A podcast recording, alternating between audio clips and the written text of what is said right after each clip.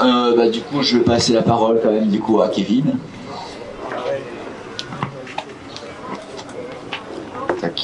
Merci. Euh, donc Kevin, moi je suis au comité de Rennes. Je travaille dans l'enseignement supérieur et la recherche. Je suis euh, administratif dans l'enseignement supérieur et la recherche.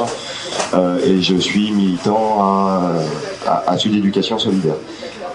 du coup, sur là, donc une présentation qui vise sur, avant tout à introduire un peu les, et ouvrir la discussion en revenant sur quelques caractéristiques un peu notables de, de la séquence sociale comme le disait Salomé, sur le rôle de l'intersyndical comme moteur euh, aussi dans la réussite de la mobilisation, l'enjeu de la question de l'unité dans la lutte des classes, et sur les enseignements donc on peut en tirer autour de trois axes. Premièrement donc l'ancrage et la légitimité sociale du syndicalisme. Deuxièmement sur les stratégies des organisations syndicales et de l'intersyndicale et leurs limites face à un pouvoir autoritaire euh, comme celui de Macron. Et enfin, ouvrir un peu sur les liens, ou plutôt l'absence de liens, ça a déjà été discuté dans d'autres euh, ateliers, euh, entre le syndicalisme, les organisations syndicales et les forces politiques, ou la politique, et les difficultés que ça pose dans le développement de la grève, cette absence de, de lien.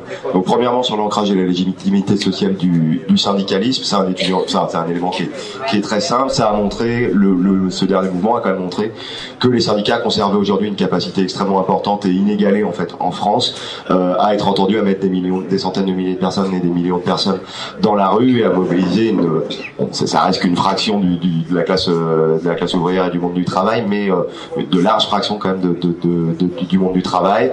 Ça peut sonner comme une évidence, mais c'est quand même un petit exploit au regard des défaites accumulées ces 30 dernières années dans les mobilisations récentes, comme celle aussi des Gilets jaunes, et qui avait justement mis en question en fait aussi les limites du, syndicalisme. Et euh, ça a été beaucoup commenté et dit hein, qu'une des caractéristiques notables de, la séquence de 2023 sur la retraite, c'était l'ampleur des manifestations, avec euh, les chiffres parmi les, plus élevés, sinon les plus élevés des quatre euh, dernières décennies, un ancrage dans les, petites villes moyennes, où parfois on est monté jusqu'à 10 à 15% de la population dans certaines villes, type Rodez, Quimperlé, Guéret, etc. et c'est une mobilisation qui a été rendue possible par le maintien, on parle tout le temps de crise du syndicalisme, effacement, etc., ce qui est réel, mais rendu possible par un maintien, bon an mal an quand même, d'un maillage territorial des différentes organisations euh, syndicales, avec tout un réseau du L, du D qui existe quand même encore et euh, assez inégalé en termes d'autres organisations de la classe, euh, et avec des réseaux qui sont euh, additionnés, complétés, etc. Euh, donc le premier point, c'est une séquence 2023 qui a mis en évidence la capacité du syndicalisme euh, à porter la parole du monde du travail et qui a vu euh, de cette manière-là aussi cette une légitimité renforcée, on en a déjà parlé, avec un regain d'adhésion qui reste évidemment à confirmer, mais qui est notable. Euh, une, sorte de, vogue aussi un petit peu, ça, ça reste, c'est pas fondamental, mais de vogue un peu euh, pro-syndical sur les réseaux sociaux, euh, etc. Des prises de position, par exemple de, de, de gens de la culture, etc. Et donc, voilà. Euh, et donc aussi dire que cette mobilisation sociale s'inscrit dans une séquence plus large, engagée aussi euh, dans les années précédentes, avec la crise sanitaire euh, et le retour de l'inflation, de réhabilitation des organisations syndicales. On l'avait vu au moment de la crise sanitaire, de euh, un peu aussi que la, réponse des organisations syndicales face à cette crise sanitaire avait un petit peu relégitimé aussi le, le, les organisations syndicales. Deuxièmement, sur la stratégie des organisations syndicales et de l'intersyndicale et les limites euh, face au pouvoir autoritaire de Macron qui veut rien lâcher.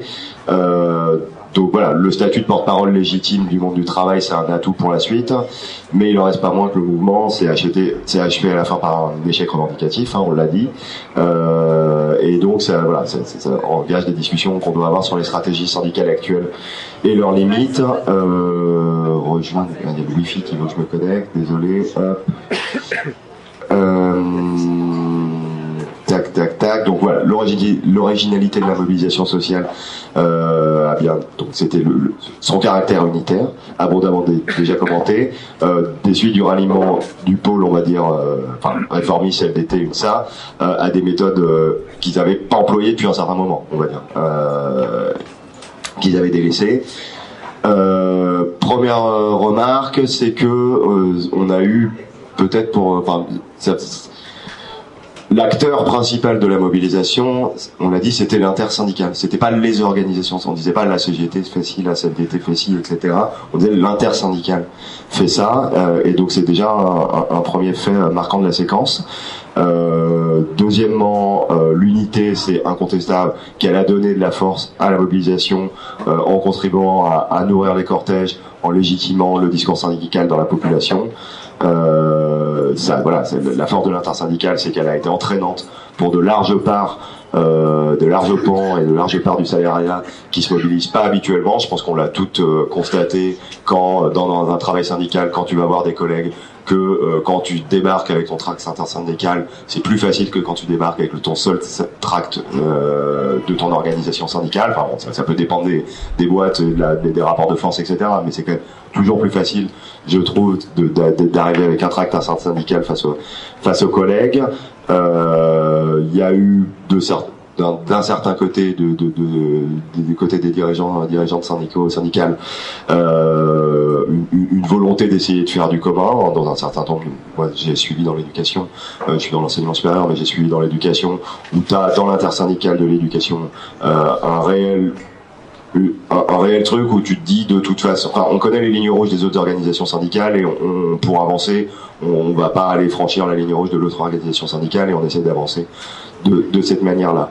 Euh, mais d'autre part, l'intersyndicale s'est montrée incapable d'aller au-delà de sa stratégie initiale portée en premier par, la, par la CFDT, euh, qui était à savoir euh, un appel à l'opinion publique à se mobiliser et l'organisation de quelques démonstrations de force dans la rue, voilà, Berger, il a dit au début du mouvement, 3 ou 4 et c'est plié. Enfin, c'est ce qu'il disait au début du mouvement. Euh, et puis même, on pourra en discuter. Il y a un atelier euh, sur les militants, des militants et militantes de Solidaire tout à l'heure. Mais j'étais un peu frappé moi hier par l'intervention de, de Muriel euh, pour euh, l'Union syndicale solidaire, où elle disait on avait une stratégie, c'était de mettre des millions de personnes dans la rue. Euh, et en fait, on sait ça aujourd'hui que la stratégie du nombre, la stratégie de voilà, de se dire, en fait, le, le compromis entre guillemets qui pouvait prévaloir jusqu'à Sarkozy, jusqu'à 95 ou 2006, euh, mais euh, euh, de dire, enfin de se dire que les, les, les gouvernements jusqu'à jusqu'à cette époque-là avec 3 millions, 4 millions, 5 millions de personnes dans la rue, il y avait une sorte de compromis de on peut revenir, enfin on revient, on peut pas passer comme ça. Aujourd'hui, de, depuis Sarko, c'est voilà, c'est fini. Depuis, ils ont ils, ils, déroulent un agenda néolibéral en accordant euh, voilà aux organisations syndicales une place complètement résiduelle et en serrant la vis via euh, voilà le service minimum, réquisition, euh, la répression, l'arsenal judiciaire répressif, etc. Et, et, et je pense qu'il faut réinsister sur le sur ce qu'elle dit et Macron au début de la mobilisation et le niveau où il a annoncé en fait en gros le niveau euh, de ce que c'était. Il a dit et qui est lié à son accession et ce qu'il veut faire le Thatcher français avec son accession au pouvoir, qu'il n'a pas de base sociale, etc. Euh, il a dit pour retirer ma réforme, il faudra que le pays soit bloqué et si je retire ma réforme, je dissous l'Assemblée nationale. Donc en fait dès le début du mouvement, Macron il dit je le place, je, je, place la question de la bataille là sur un, un truc extrêmement politique de, euh, voilà, en gros, c'est crise politique, euh, dissolution de l'Assemblée nationale, retour aux urnes, euh, et évidemment, et donc là c'est la question du pouvoir qui est posée, et donc évidemment derrière les organisations syndicales, elles doivent se positionner là-dessus, et aucune organisation syndicale aujourd'hui se pose, enfin, est, capable d'affronter. Euh, voilà, de dire nous on va jusqu'à la question du pouvoir et tout, parce que Enfin, bon, bon on, en discutera dans, le débat sur les, rapports entre chaque organisation syndicale et politique et, et, et, comment et, voilà. Euh, donc une stratégie de l'intersyndicale et du nombre qui fonctionne plus, euh, mais aussi parce qu'un certain nombre de secteurs clés sont connus euh, ces, dernières années, ont connu ces dernières années pardon des restructurations et des attaques fortes comme contre leur, leur statut. Euh, Laurent Brun, dans une euh, donc euh, secrétaire de la Fédération des cheminots de la CGT, disait dans une interview, c'était en contretemps, que par exemple, voilà, la SNCF réalise plus que 9% du transport de, de, marchandises, là où c'était 60% il y a encore quelques années, décennies. Donc on voit bien que l'impact de la grève il est complètement différent. et dans le secteur pétrolier, on a bien vu que de, des nombreux sites ont fermé depuis 20 ans, des raffineries qui, se qui sont transformés en dépôt de en dépôt de produits pétroliers. Et on voit bien que ou des, des reconversions en trucs de biocarburants. Et on, on, a vu aussi que certains sites voilà de, dans la chimie dans la pétrochimie avec quatre ou cinq salariés réquisitionnés pouvaient continuer à, à fonctionner. Euh, donc ce qu'on a vu aussi dans la séquence écoulée c'est euh, c'est l'incapacité du pôle syndical contestataire, CGT, FSU solidaire, à peser, à imposer une stratégie plus assumée du blocage de, de l'économie, notamment après le, le 7 mars. Euh, j'ai dit incapacité, hein, je dis pas euh, on a essayé de faire, etc. Mais c'est en fait dans la capacité structurelle de, le faire. L'appel donc au 7 mars et l'appel à mettre le pays à l'arrêt qui est une formalisation assez conséquente. Il hein, faut quand même le, rappeler dans la bouche de, des huit organisations, euh, enfin sous la plume pardon, des, de toutes les organisations euh, syndicales, mais qui est aussi une formation, une, une formulation souple en réalité où ça, ça montre bien que t'as pas de stratégie quoi. C'est mettre le pays à l'arrêt, c'est en gros faites un peu ce que vous pouvez vous dans votre coin pour mettre le pays à l'arrêt par de la grève, par du blocage, par de l'arrêt de tram. Enfin voilà. Euh, bon pourquoi on peut sûrement émettre quand même quelques critiques sur euh, l'attitude des, directions syndicales. Euh, je pense que chez après c'est à débattre aussi, ça vraiment sûr.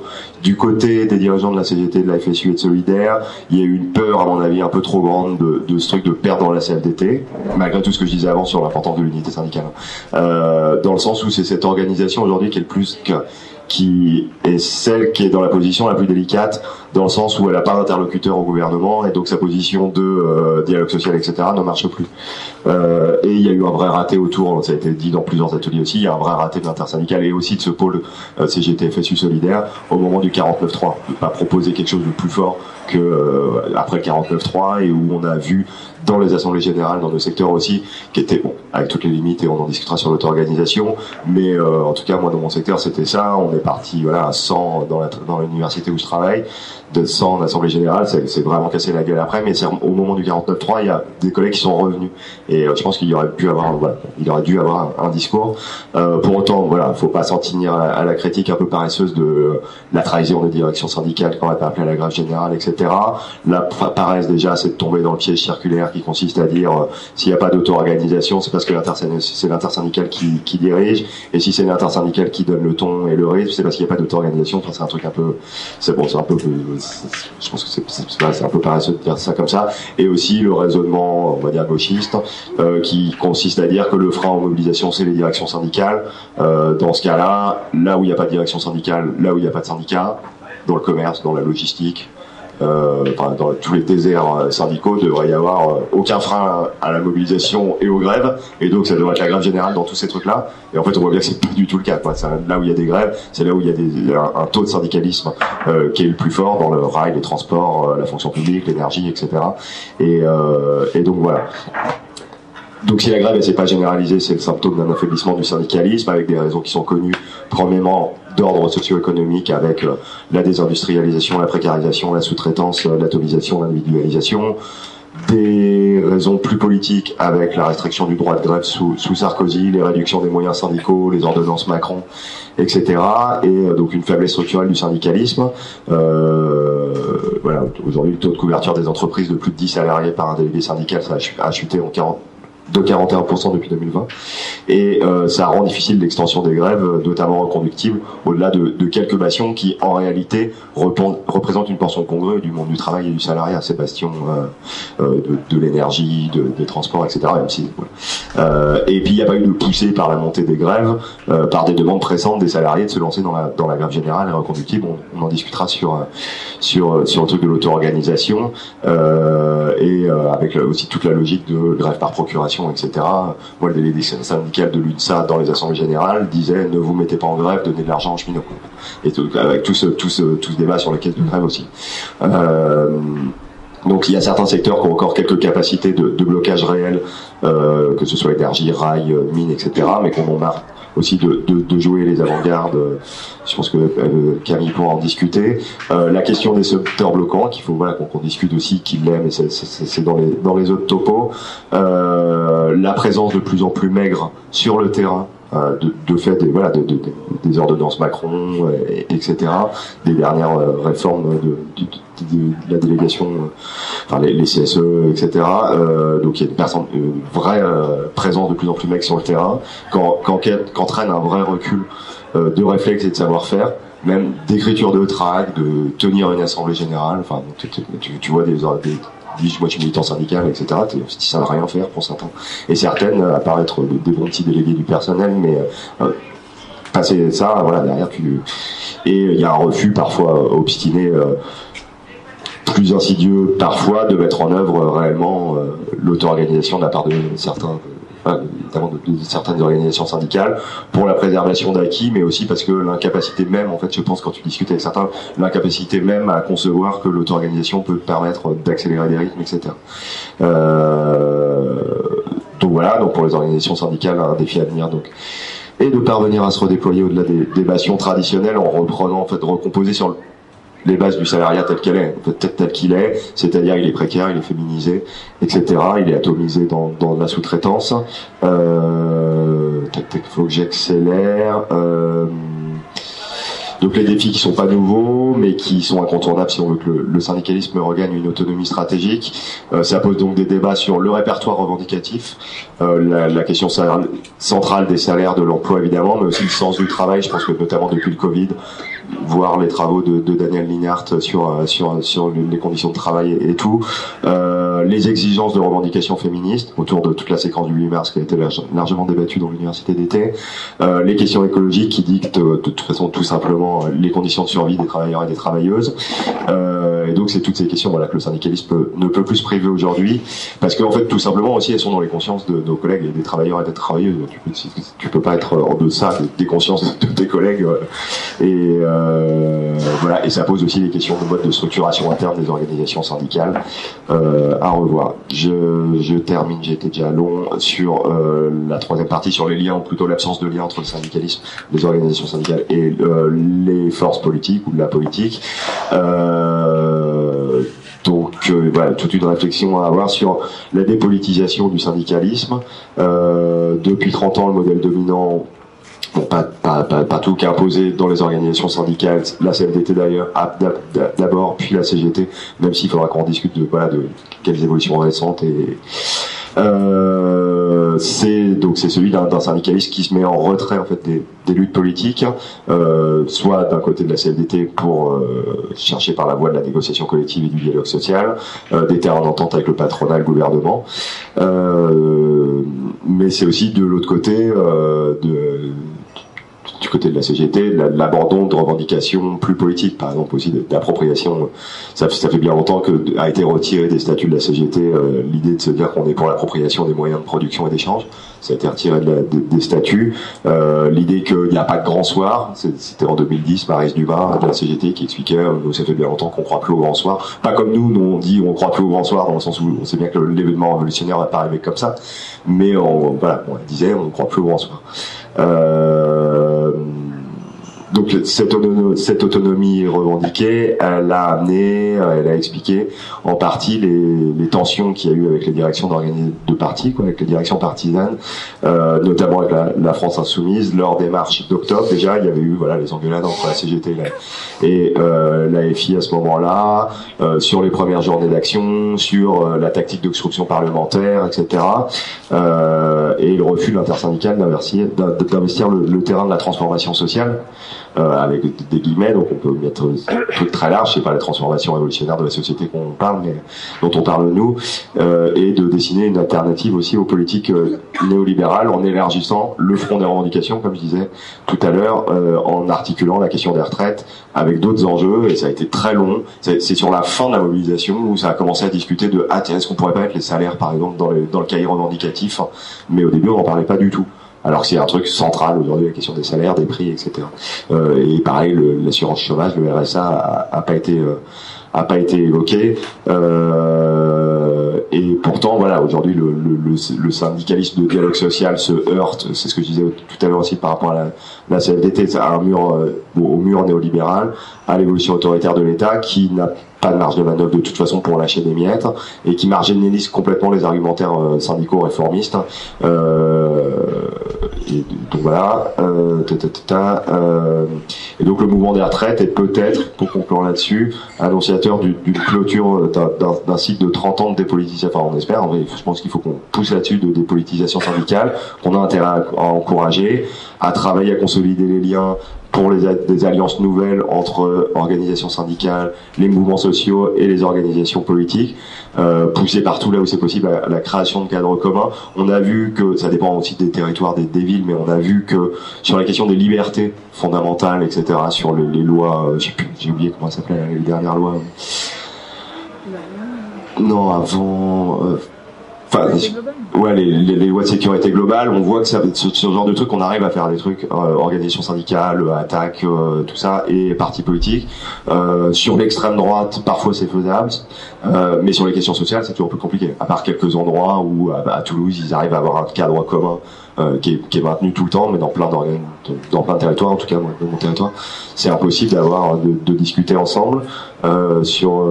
je pense que sur la question de l'extrême droite, faut pousser parce que c'est largement partagé en interne des organisations syndicales. Euh, enfin, CGT, FSU Solidaire, on l'a vu hier dans le débat, enfin, le, le, danger de, l'extrême droite, avec des créations de, des constructions de visas qui, se multiplient un petit peu là en ce moment aussi. Euh, et donc, du côté syndical, ça implique de redonner sa place au débat politique et stratégique en interne. Euh, donc ça, c'est aussi notre rôle, je pense, militant politique de, de, du NPA dans les organisations syndicales, de faire de la politique dans les discussions et pas de juste de discuter euh, de, gomme crayon. Et euh, et du côté des de, et, et, de notre côté, voilà, ça implique aussi de, renforcer les organisations syndicales à toutes les échelles, d'y prendre notre place pleinement et euh, d'y mener bataille euh, pas de manière caricaturale euh, et pas de s'en servir pour de l'auto-organisation comme ça peut être fait par euh, d'autres organisations politiques euh, en toute légitimité, enfin en toute loyauté, construire réellement les organisations syndicales. Tâche de reconstruire une critique radicale de façon large, démocratique et ouverte pour reconstruire un mouvement ouvrier non pas idéal, mais qui retrouve ses repères avec des pratiques de démocratie ouvrière.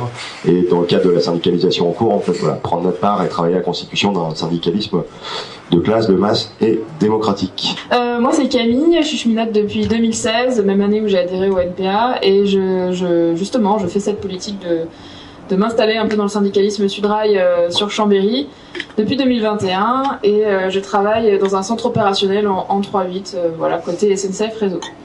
Et je vais vous parler aujourd'hui bah, de, de, la Ligue de retraite, euh, surprise. Du côté de la SNCF, en essayant de tirer des bilans de, bon déjà, quel est le contexte de la lutte à la SNCF quel, Comment ça s'est un peu organisé au départ? Et puis, pourquoi est-ce que la reconductible n'a pas suffisamment pris? Et enfin, la question de la fameuse question de l'auto-organisation. Déjà, à la SNCF, bon, bah, comme partout, le gouvernement est hyper impopulaire. Euh, Elisabeth Borne est particulièrement détestée parce que c'est une ancienne directrice de, de, chez nous, en fait. Euh, enfin, elle est passée par chez nous, elle est passée par plein d'endroits, la RATP aussi. Hein, mais elle était de 2002 à 2007 et elle a fait le duo Farnal avec Guillaume Pépi qui a mené à, à beaucoup de destruction en interne hein, de, de, nos conditions de travail, de, des droits de, la SNCF telle qu'on la connaissait. Et elle a été ministre des Transports de 2017 à 2019 euh, en faisant passer la, réforme ferroviaire euh, d'ouverture à la concurrence euh, pour les TER, ce qui a fait disparaître le statut à, l'embauche et la SNCF est devenue statut, une société anonyme de capitaux publics. Et ça, c'était la grève perlée de 2018. Donc je pense que vous vous souvenez. Euh, à côté de ça, en 2022, à la SNCF, il y a eu pas mal de, grèves catégorielles, que ce soit du côté de, des établissements infracirculation, donc vraiment la circulation ferroviaire côté réseau, et euh, du côté des contrôleurs et contrôleuses pour euh, des meilleures conditions de travail, des primes de reconnaissance de, de, de la technicité des métiers, euh, de l'embauche, j'en parlerai après de la question d'effectifs à la en ce moment, et la création de postes de fin de carrière, parce que ben, quand on est en 3-8, on perd plusieurs années d'espérance de vie, et il y a très peu en fait de, boulot à la journée qui sont accessibles aux personnes qui sont niveau technicienne et, même maîtrise.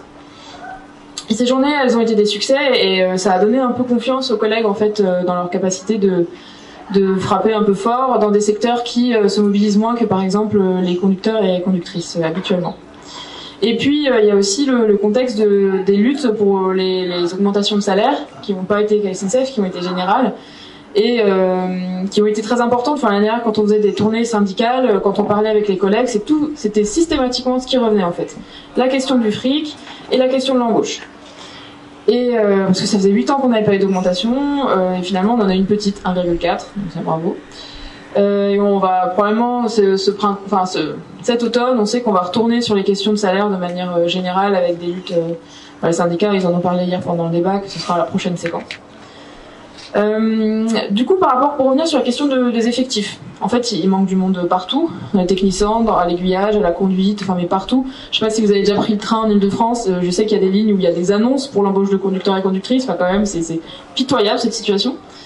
Et euh, bah, pourquoi est-ce qu'il y a très peu d'embauches? Alors, il y a un contexte général où euh, il y a en effet un rapport au travail qui, change, déjà par les générations et suite suite au Covid. Et puis aussi, bon bah la SNCF c'est beaucoup moins intéressant et attractif qu'avant. Enfin, je veux dire, vous allez bosser en 3-8, vous allez bosser les week-ends, vous avez une paye pas géniale, et en plus il n'y a pas de statut, il n'y a pas de retraite à 55 ans. Donc voilà, forcément c'est moins intéressant qu'avant.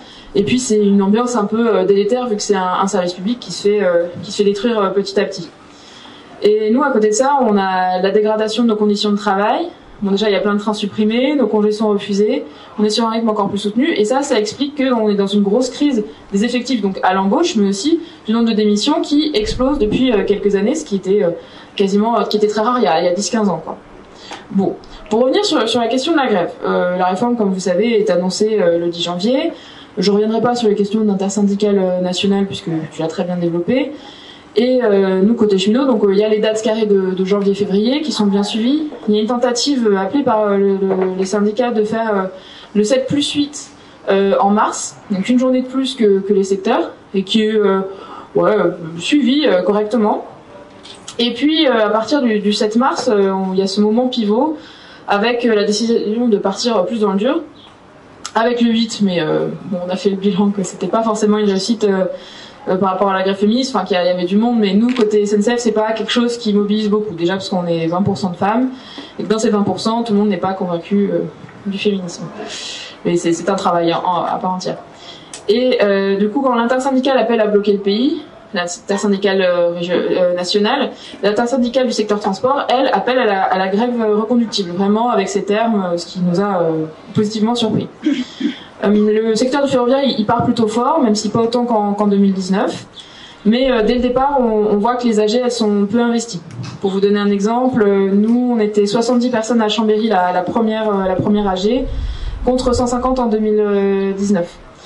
Et alors qu'en fait, on croise vraiment beaucoup de collègues dans les manifestations, mais vraiment, j'ai croisé quasiment toute mon équipe le, 7 mars, quoi. Et, et, du coup, ça veut dire que les gens sont en grève. Il n'y a pas de train qui roule, il y a plein de lignes qui sont fermées, voilà. Et euh, dans ces AG-là, il y a, peu de circulation de la parole, à part les personnes syndiquées, mais syndiquées militantes. On n'arrive même pas à avoir les syndiqués euh, Sudrail euh, un peu de base qui viennent aux AG, en fait. comme si c'était plus utile de venir. Bon, la reconductible, elle se met quand même en route, même s'il y a des difficultés entre le décalage entre l'appel de l'intersyndicale nationale sur des journées des temps forts, 7-8, puis le 16, donc un gouffre entre le 8 et le 16. Euh, et il n'y a pas d'auto-organisation qui permet de compenser ces différences de rythme. En fait, il y a une interpro qui se monte, euh, syndicale, interpro syndicale, euh, en, proposant des blocages qui sont assez. Il y a une sorte de groupe militant qui se crée finalement un peu tous les mêmes qu'on verra tout le mouvement, aller bloquer des, des routes, des ronds-points, un peu une gilet jaunisation du mouvement peut-être, qui n'a pas que des défauts d'ailleurs. Mais du coup, il y a un peu aussi une fétichisation des blocages, comme si c'était euh, ça, le, c'est un peu une impasse stratégique à mon sens. Enfin, bloquer c'est bien, mais ça ne suffit pas. Euh... Il y a aussi euh, bah, l'absence de secteurs qui reprennent le, flambeau, malgré le rebond du passage du 49.3 en fait. Et petit à petit, malgré une grève qui a, je dirais, tenu une semaine, une semaine et demie, les, cheminots et cheminotes, ils reprennent progressivement le travail à partir du 27 mars pour les personnes qui étaient les, les plus mobilisées. Après, il y en a qui ont continué, évidemment. Bon, qu'est-ce que qu'est-ce qu'on peut tirer comme euh, comme bilan de la question de la reconductible et pourquoi est-ce qu'elle n'a pas été suivie plus longtemps? Déjà, tu l'as évoqué, il y a la question que les cheminots et cheminotes ne veulent plus être la locomotive de la grève et donc attendent euh, que d'autres secteurs partent en reconductible. C'est possible que d'autres secteurs euh, aussi qui en ont marre fassent pareil, on se regarde tous un peu comme ça, genre allez on y va, on y va pas, on y va moyen, ok. Et ça suffit pas. Et par rapport à la RATP, le pouvoir a, tenu, a retenu des leçons en fait du blocage qu'il y a eu d'Île-de-France parce que 2019 c'était quand même très très fort. Euh, en, euh, et en 2019, il y avait l'auto-organisation, que ce soit au niveau des dépôts, au niveau des lignes métro, voilà, qui était bien plus forte qu'à la SNCF. Et là, euh, il y a tout de suite la, question de la réquisition des conducteurs, pour casser le mouvement. Et puis, il n'y avait pas du tout le même.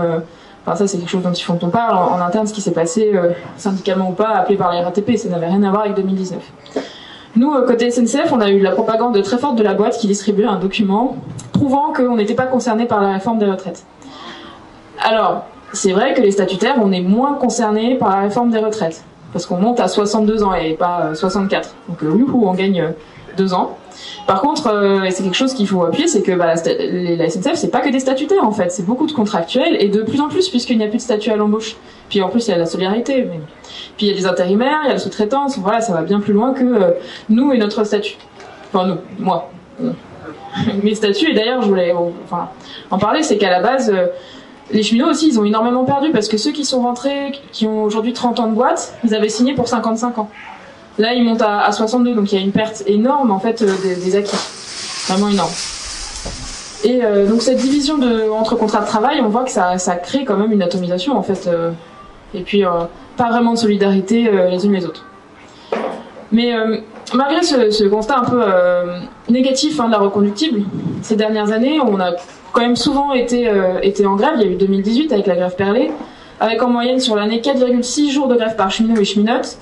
en comparatif, 95 c'était 5,4, donc on arrive quasiment au même niveau, ce qui était inédit depuis 20 ans. Après, 2018, on s'en remet un peu économiquement. 2019, paf, on tombe dans la très longue bataille des retraites.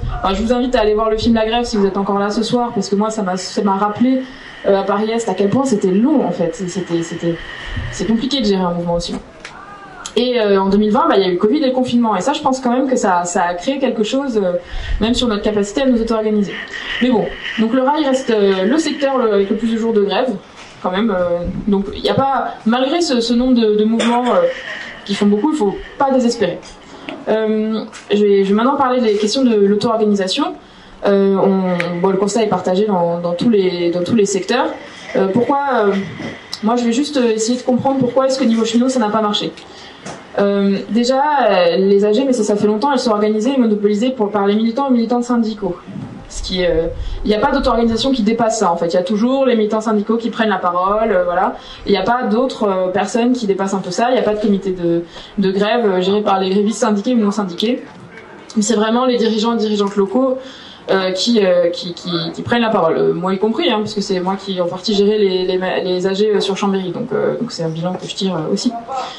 en 2019, il y avait déjà des difficultés hein, avec les AG. C'était pas parfait. Je sais que moi j'étais à Paris-Est à l'époque on arrivait à avoir euh, des AG, alors c'était très long, mais des, grosses AG au début, mais après on a stagné à 30 pendant longtemps, et 30 pour un site comme Paris c'est vraiment pas grand chose. Là, j'ai discuté avec Basile, qui est un camarade de Paris il me disait que les AG régionales à Paris sont tombées à 14, alors qu'à l'époque de 2019, c'était plutôt 150 euh, facile. Donc voilà. Euh, donc pourquoi en fait pourquoi est-ce qu'il n'y a pas eu cette auto-organisation? Alors déjà il y a peut-être eu un certain suivisme de l'intersyndicale nationale, une certaine confiance dans le fait que que ça allait marcher. Et euh, tu parlais des tournées intersyndicales qui, avec un tract, en tout cas nous, on a fait des tournées vraiment euh, au cadre syndical, et c'est vrai que c'est très apprécié des collègues, mais il y a un peu cette peut-être ce défaut de lisser nos désaccords en fait, c'est de pas réussir à aborder euh, ce qui ne va pas euh, même entre nous, tout ça pour que les collègues soient contents de nous voir ensemble.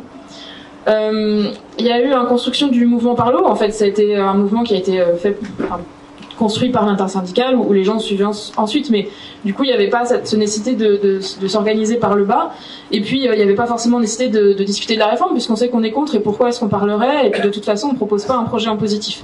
Parce qu'il y a ça aussi, si tu, te retrouves et que tu élabores, ça, ça donne du sens en fait à la présence aux âgés. Euh, il y a aussi le fait que euh, il y a pas mal de monde qui a plus envie de s'organiser là où ils sont mais ils ont envie d'aller là où ça bloque, dans les, autres secteurs, aller avec les éboueurs, euh, avec EDF, tout ça, au niveau de l'interpro. Mais il y a quand même ce travail de construction sur son lieu de travail est très important, les piquets de grève et tout ça, c'est nécessaire. Et après, on peut aller, quand on est renforcé, on peut aller vers les autres secteurs. Mais du coup, on construit pas, on construit pas à la base. Il y a aussi le sentiment d'impuissance parce qu'on a beaucoup perdu. On n'a pas perdu 2019 à mon sens, mais on a quand même beaucoup perdu depuis depuis 20 euh, ans. D'ailleurs, quand on a des interventions ici de personnes euh, qui n'ont pas mon âge, plus anciennes, qui ont vécu euh, les mouvements à partir de 2000, il y a toujours ce truc de on a perdu en 2003, on a perdu rien, et bien on, se dit ah ouais ça fait beaucoup quand même. Donc peut-être qu'il y a une perte dans notre capacité à penser qu'on peut gagner. Moi j'espère pas, mais ça peut jouer sur des sur des personnes. Et puis il y a vraiment cet effet du Covid sur les collectifs de travail qui quand même ont beaucoup été détruits avec de l'isolement, des gens qui se sont pas vus. Euh, et puis euh, la question du télétravail, qui n'est pas forcément complètement euh, négative, mais ça fait à la fois que les gens travaillent moins ensemble pour les gens en bureau, hein, pas, pas, pas moi, parce que pas possible, mais dans, dans les bastions un peu ouvriers, on continue de travailler, travailler ensemble, mais et, et, aussi le fait que l'effet de la grève des transports, elle est moins forte, puisqu'il y a plein de gens qui peuvent bosser en télétravail de chez eux. Alors parfois c'est factice, hein, ils font rien, mais ils sont connectés, ils n'ont pas besoin de faire grève pour pas aller au travail. Et nous, notre grève, elle a moins, elle a moins d'effet.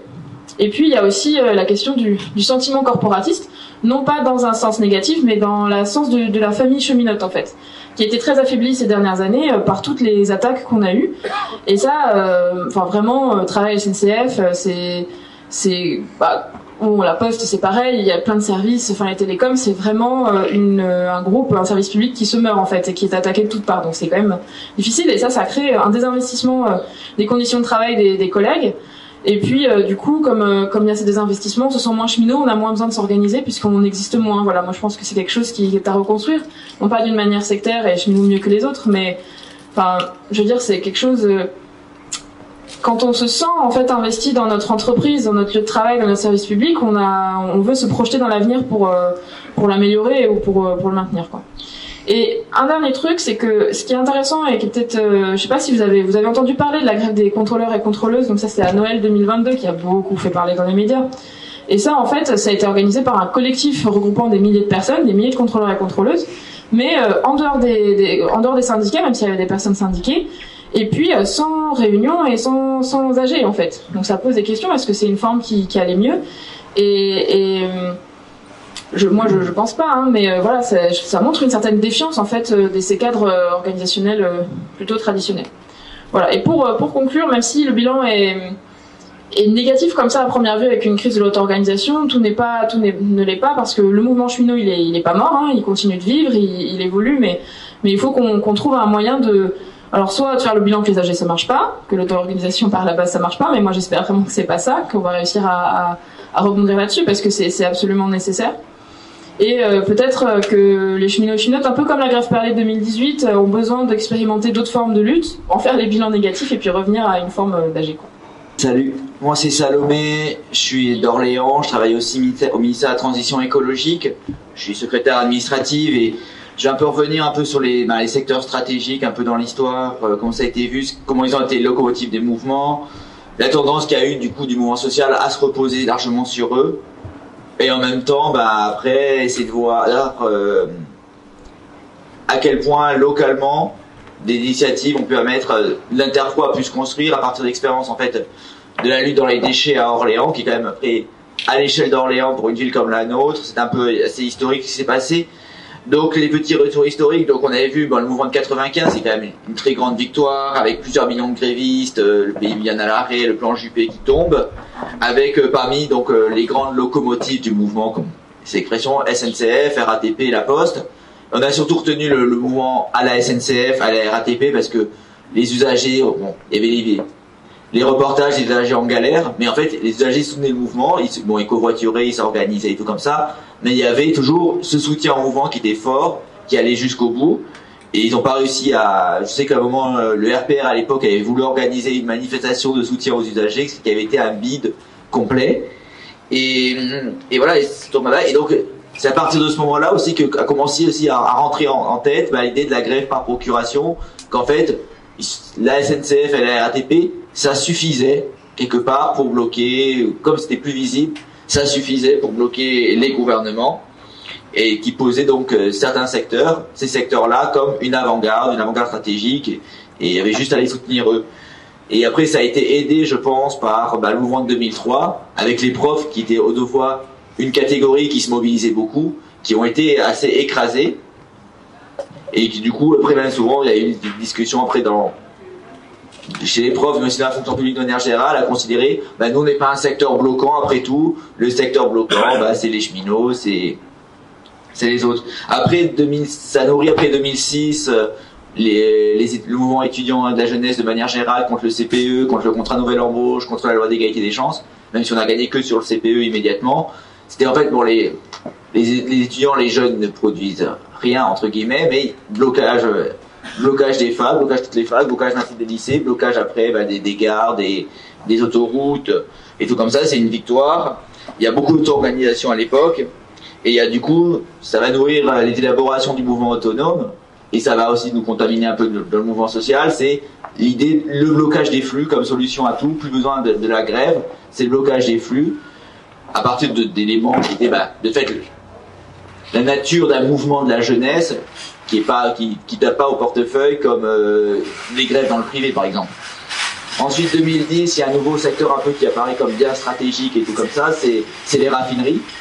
Tout ce qui est raffinerie et dépôts pétroliers et tout. Et encore là déjà un petit truc qu'on verra après, c'est qu'en fait, le, euh, le mouvement, il n'est pas vraiment, comment dire, euh, c'est déjà une tendance à aller bloquer de l'extérieur les raffineries, les dépôts pétroliers, parce qu'on n'est pas présent dedans ou parce que les grèves dedans ne sont pas forcément assez fortes. Et donc c'est quelque chose qui revient comme ça. Et en même temps, comme on a des difficultés à construire la grève là où on est, ben, il y a le développement à nouveau déjà des déblocages de ronds-points, des blocages d'entrée de ville. Euh, ben, en fait, c'est tous les, tous les syndicalistes, les militants plus radicaux de chaque coin ben, qui finissent, comme ils n'arrivent pas à mettre leur secteur en grève, à se retrouver entre plus radicaux pour bloquer les ronds-points, pour bloquer euh, comme ça, faute d'arriver à, élargir le mouvement et la grève sur son secteur, sur ses lieux d'études de travail. Ça va se retrouver encore en 2016 où il y a là aussi contre la loi travail, là aussi avec les cheminots qui sont en grève, puis à un moment en décalage avec Docker qui partiront en grève plus tard, et là aussi bah, on a voulu remplacer la grève par en fait par des blocages. Et ça pas des blocages de plateformes logistiques, euh, des blocages euh, d'autoroutes, comme ça. Les blocages et l'autre truc qui apparaît beaucoup, bah, c'est les cortèges de tête, où là, bah, c'est il y avait des syndiqués dans, et des syndicalistes dans les cortèges de tête, mais pas vraiment de cortège d'apparition en tant que classe ou en tant que, que syndicaliste. C'était vraiment cortège de tête, affrontement, et tout comme ça. Donc, euh, bah, 2018, eh ben, les cheminots, mais, qui, sont seuls sur leur, euh, sur leur propre revendication, qui sont isolés. Et en même temps, il y a encore un décalage temporel, vu que quelques mois plus tard, c'est les gilets jaunes qui commencent, avec bah, le blocage des ronds-points, les affrontements pendant euh, plusieurs samedis, avec euh, avec avec la police, avec les autorités et donc avec les blocages, donc les émeutes qui sont vues comme substituts après tout, sachant que les jaunes ont quand même gagné un petit peu sur la prime d'activité et compagnie. Finalement, c'est ça qui marche, c'est ça qui paye. Plus besoin de faire grève, la grève ça marche pas. Il faut aller faire des blocages, il faut aller faire les émeutes. C'est quelque chose qui, qui se nourrit, qui apparaît comme ça. Euh, 2019-2020, bon, je vais pas revenir, bah, c'est surtout la RATP et la SNCF qui tractent le mouvement, qui sont la locomotive et sont en solo le mouvement commence à s'effilocher, puis bon, bah, il y a le, y a le Covid, le confinement, la réforme qui est abandonnée, et ce côté un peu suspendu de, bah, je comprends Camille quand elle dit qu'en fait on n'a pas, on n'a pas perdu en 2019, voilà. Et après le Covid au moins, ça a permis aussi quelque part de, j'ai un petit de révéler en fait quels sont les métiers essentiels, les premières, les deuxièmes lignes, et notamment parmi ces métiers essentiels, ce qu'on verra après pour ce mouvement-là, c'est les déchets, et quand j'ai déchets, c'est le nettoiement de manière générale, d'où les grosses luttes euh, à Ibis-Batignolles. Et même dans le nettoiement, on voit bah, ce qui s'est passé avec Laser à Marseille, à la gare Saint-Charles. Très vite, quand ils se mettent en grève, bah, c'est le bordel. quoi. Et on en est arrivé avec euh, le maire euh, PS d'hiver gauche, Union de la gauche de Marseille, qui demande au gouvernement et qui demande à la préfecture de nettoyer. Ils ont nettoyé la, gare, ils ont cassé la grève. quoi. Donc euh, ça fait partie des premières et secondes lignes. Donc sur ce mouvement 2023, en plus des habituels qu'on connaît, bah, le, moment, le mouvement des déchets a été super fort et super euh, puissant. Il a apparu comme un nouveau secteur stratégique. Voilà, a des mouvements de grève qui ont été massivement suivis bah, dans quelques grandes villes, notamment bah, Paris, à Nantes, à Angers, euh, à Lyon et donc aussi à Orléans. Et à Orléans, moi je trouve ça intéressant parce que bon, Orléans, comme dans plusieurs villes, le, les marchés des déchets a été cassé en, plusieurs, euh, en plusieurs lots. Il y a une partie de la métropole où c'est le public, où c'est les territoriaux, une partie de la métropole où c'est le privé qui font la collecte. Euh, et, même chez, le privé, il y a à la fois Veolia et Suez, enfin des, filiales de Veolia et des filiales de Suez. Il y a l'usine de traitement des déchets, on a un camarade qui, milite, qui elle, qui, qui fait incinération et tri, ça, c'est une usine, c'est encore une autre filiale de Veolia qui n'est pas rattachée à la même filiale que Veolia. Donc, euh, ça fait des petits trucs de 60 salariés et c'est cassé comme ça. Et donc, ce camarade a, ce qu'on l'UTOM, l'unité de traitement des ordures ménagères. Il avait préparé un peu tout le travail en amont convergence publique-privée. Et du coup, ça a commencé à payer ben, le 7 mars. Il y a eu un premier blocage de l'usine euh, en commun avec euh, ben, les salariés de l'UTOM et les éboueurs territoriaux. Il y avait 92% de grévistes chez les éboueurs et il y avait 40% de grévistes à l'usine de traitement de déchets. Donc c'est une grosse réussite et ça a été aussi construit grâce au soutien intersyndical et des unions locales et tout, qui avaient décidé qu'après la manif, tout le monde, tout le monde social se retrouverait pour bloquer, pour bloquer l'usine. Et là, ça, ça fait fructifier. Euh, après, ils n'ont pas réussi à partir le lendemain en grève et c'est un peu comme ça. Puis il y a le 49-3. Et là, c'est le 49-3, bah, c'est le, 20 mars, il y a le mouvement qui part vraiment très fort chez, les éboueurs. Ça fait plus 15 ans qu'ils n'avaient pas fait grève. La dernière fois qu'ils avaient fait grève, c'était en 2009 euh, pour les salaires. Quand ils avaient fait grève, un truc comme 29 jours. Et ils avaient gagné. Et donc, grâce à tout le travail de préparation, bah, ils sont sortis bah, quasiment tous les grévistes, tous les, les administratifs, les mécaniciens, les, les collecteurs, enfin les rippers, ben 100% de, de, grévistes. C'était juste après le 49-3. Et après, c'est très drôle comme ils ont fait, c'est d'abord ils ont fait la tournée, donc ils ont chargé les camions à bloc, et une fois qu'ils sont revenus au dépôt, hop, c'est bon, on est en grève, donc les, camions super ben, remplis à rabord, qui fait que quand même il faudrait reprendre le travail des jours plus tard, ben, il faudrait d'abord aller vider les camions avant de pouvoir les, les re-remplir à nouveau. Donc euh, voilà, ils ont fait comme ça. À ce moment-là, la grève à quasi 100%. Euh, au fur et à mesure, euh, ben, à l'UTOM, il y, a deux chaînes avec tri et, production d'énergie, tout ça. Il y en avait une qui était déjà à l'arrêt pour travaux, mais comme il y avait les piquets de grève devant, ben, ils n'ont pas pu comme ça, du coup, elle était encore plus à l'arrêt. Et l'autre arrêt était au fur et à mesure, ben, comme il n'y avait plus de déchets qui rentraient, de moins en moins de production. Ils font la direction de l'usine a essayé de faire vraiment circuler à minima, à minima, à minima, mais on arrivait vers la, complètement l'arrêt de, la production et tout, sachant que l'UTOM, là on est, c'était ce qu'elle traitait, c'est traiter tous les déchets, non seulement d'Orléans Métropole, mais aussi tout le département du Loiret, de plusieurs communes du Loiret-Cher à côté, c'est Blois, Vendôme, tout ça, enfin, pas Blois et Vendôme, mais pas mal de communes du Loiret-Cher. Ça, hum, ça a collecté aussi tous les déchets de l'agglomération de Chartres, dans leur et Donc, euh, ne serait-ce qu'un piqué là, au final, ça avait un impact quasiment régional. Plus que ça, donc c'est là qu'on a vu la force et que même les salariés, que ce soit les, les éboueurs ou ceux de Tritalide, de l'UTOM, la Veolia de Veolia, ils ont vu aussi leur force là et ça les a motivés, c'est comme ça. Et ce piqué d'ailleurs, il est dans une zone industrielle où il y a beaucoup de plateformes logistiques, il y a Amazon qui est pas loin, il y a il y a France Boisson, il y a Deray et compagnie, du coup, et c'est très près de l'autoroute, du coup ça foutait toujours en permanence un merdier jusqu'à l'autoroute. Donc, euh, voilà. Ah, ouais. Et donc il y avait, c'était intéressant aussi ce mouvement parce que je sais pas comment c'est dans d'autres pays, dans d'autres endroits, on pourra parler des expériences, mais ça a servi de point de ralliement pour tout le mouvement social orléanais vu que régulièrement tu avais des équipes syndicales, pas seulement en CGT, parce que, mais aussi CFDT, Solidaire et compagnie, des équipes syndicales mobilisées, bah, les énergéticiens, qui étaient grosse mobilisation en cours, euh, les postiers, Fédéral Mogul, qui est un sous-traitant automobile, qui eux ont, sont restés pendant plusieurs semaines en, en grève reconductible au moins une heure par jour.